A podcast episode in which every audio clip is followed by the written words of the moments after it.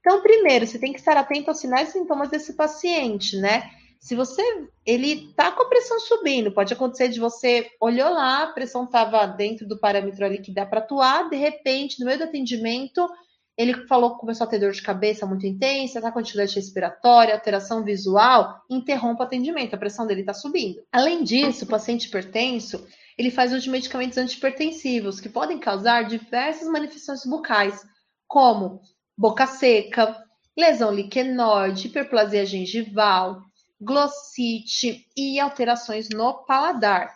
É importante saber disso? Com certeza, pessoal. Por quê?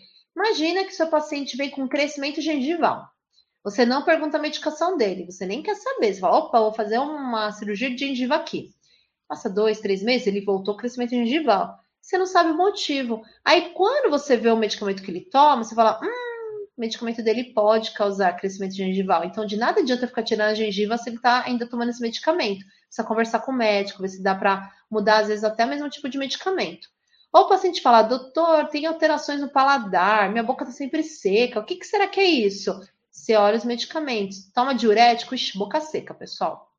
Beta-bloqueador pode dar alteração no paladar, reações liquenoides, a importância, né? Não adianta nada você ali ser um estômago você não sabe aqui, ó, o que, que a parte sistêmica pode influenciar, tá bom? Então é importante a gente saber. Não necessariamente, pessoal, ainda mais se for uma prova de clínico geral, você não vai, pelo amor de Deus, decorar que o diurético causa isso e isso, que o bloqueador de receptor de angiotensina causa angiodema. Não, saiba que no geral, tá?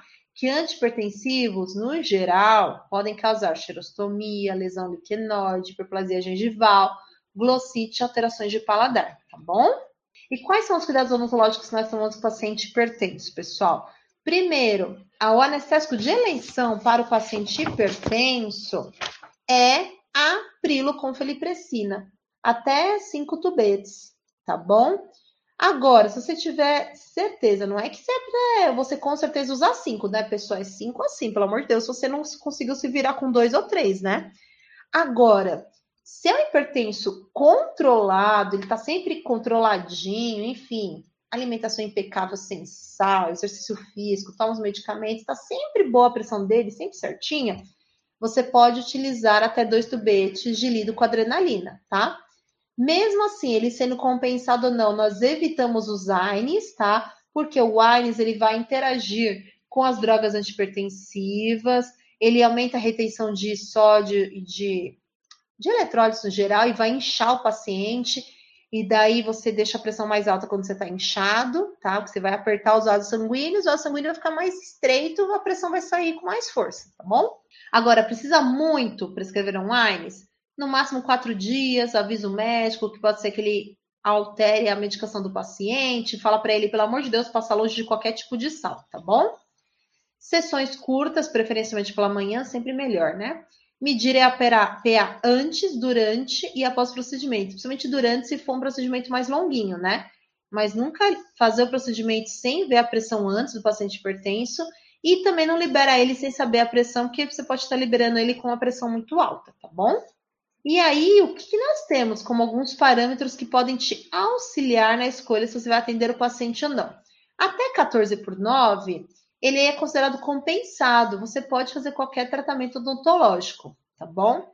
Agora, se ele estiver já um pouco acima, perdão, lá naquele estágio 1 que nós falamos, na primeira consulta você verifica a PA, espera um pouquinho, viu que está no estágio 1, espera cinco minutinhos, mede de novo para ver, né, se não tem aqueles fatores que eu falei relacionados ao paciente, né, ter corrido, tá apertado para fazer xixi, enfim, espera um pouquinho, tá agitado, tá nervoso, se ainda continuar elevada, o que, que a gente fala no SUS, né? O paciente ele é orientado a agendar uma consulta médica, né, para avaliação, tá?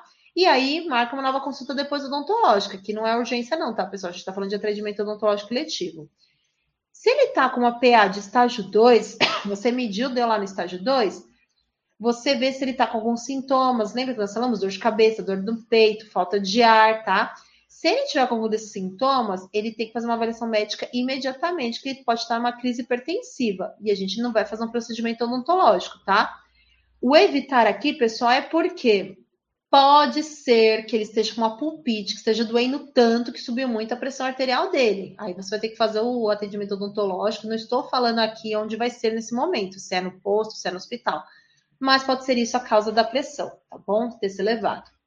Se não tiver com sintomas, só a pressão estiver alta, ele tem que fazer uma, marcar uma avaliação, tá bom? Porque também é perigoso, mesmo ele não tendo sintomas, a pressão estar alta. E aí, Normalmente, pessoal, o paciente hipertenso ele tem alguns outros problemas cardiovasculares, tá? Então, ele pode ser de alto risco para endocardite bacteriana. Nós vamos ter uma partezinha só de endocardite, tá bom? Mas eu já estou trazendo a introdução aqui. Aqueles que têm prótese valvar, tá? Ou que já tiveram história de endocardite bacteriana prévia, tá? Uh, ou tem alguma cardiopatia cianótica, tá bom?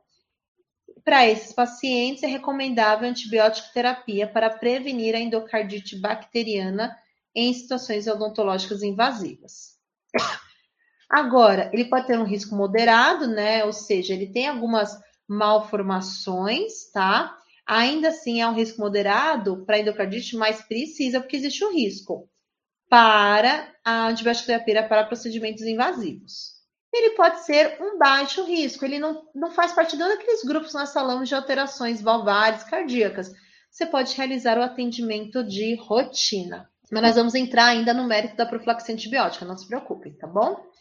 E aí que nós falamos, né, professora, mas até quanto será que eu posso intervir, né? Pessoal, há uma base na literatura, mas assim, a decisão vai ser do profissional. Até 18 por 11, teoricamente, é o seu limite do limite do limite para atender uma urgência sem a necessidade de um médico presente, mas assim, ainda não está claro na literatura. Eles mesmos falam, não está muito claro isso na literatura. Então, assim, é bom senso, porque acima de 16, vamos supor, você está com uma pulpite. Até uns 16 por 10, você fala, beleza, eu acho que tá com essa pressão porque tá doendo o dente, deve estar tá mesmo, tá? Agora, tá com uma pulpite, tá com abscesso, já tá com dor, você sabe que o procedimento já não vai ser um dos mais simples, né?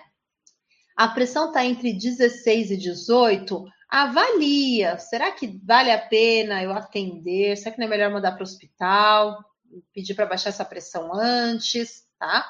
Acima de 18, com certeza você manda para o hospital, tá? Porque aqui já é uma, independente se ele está com dor de dente ou não, ele está com uma pressão altíssima.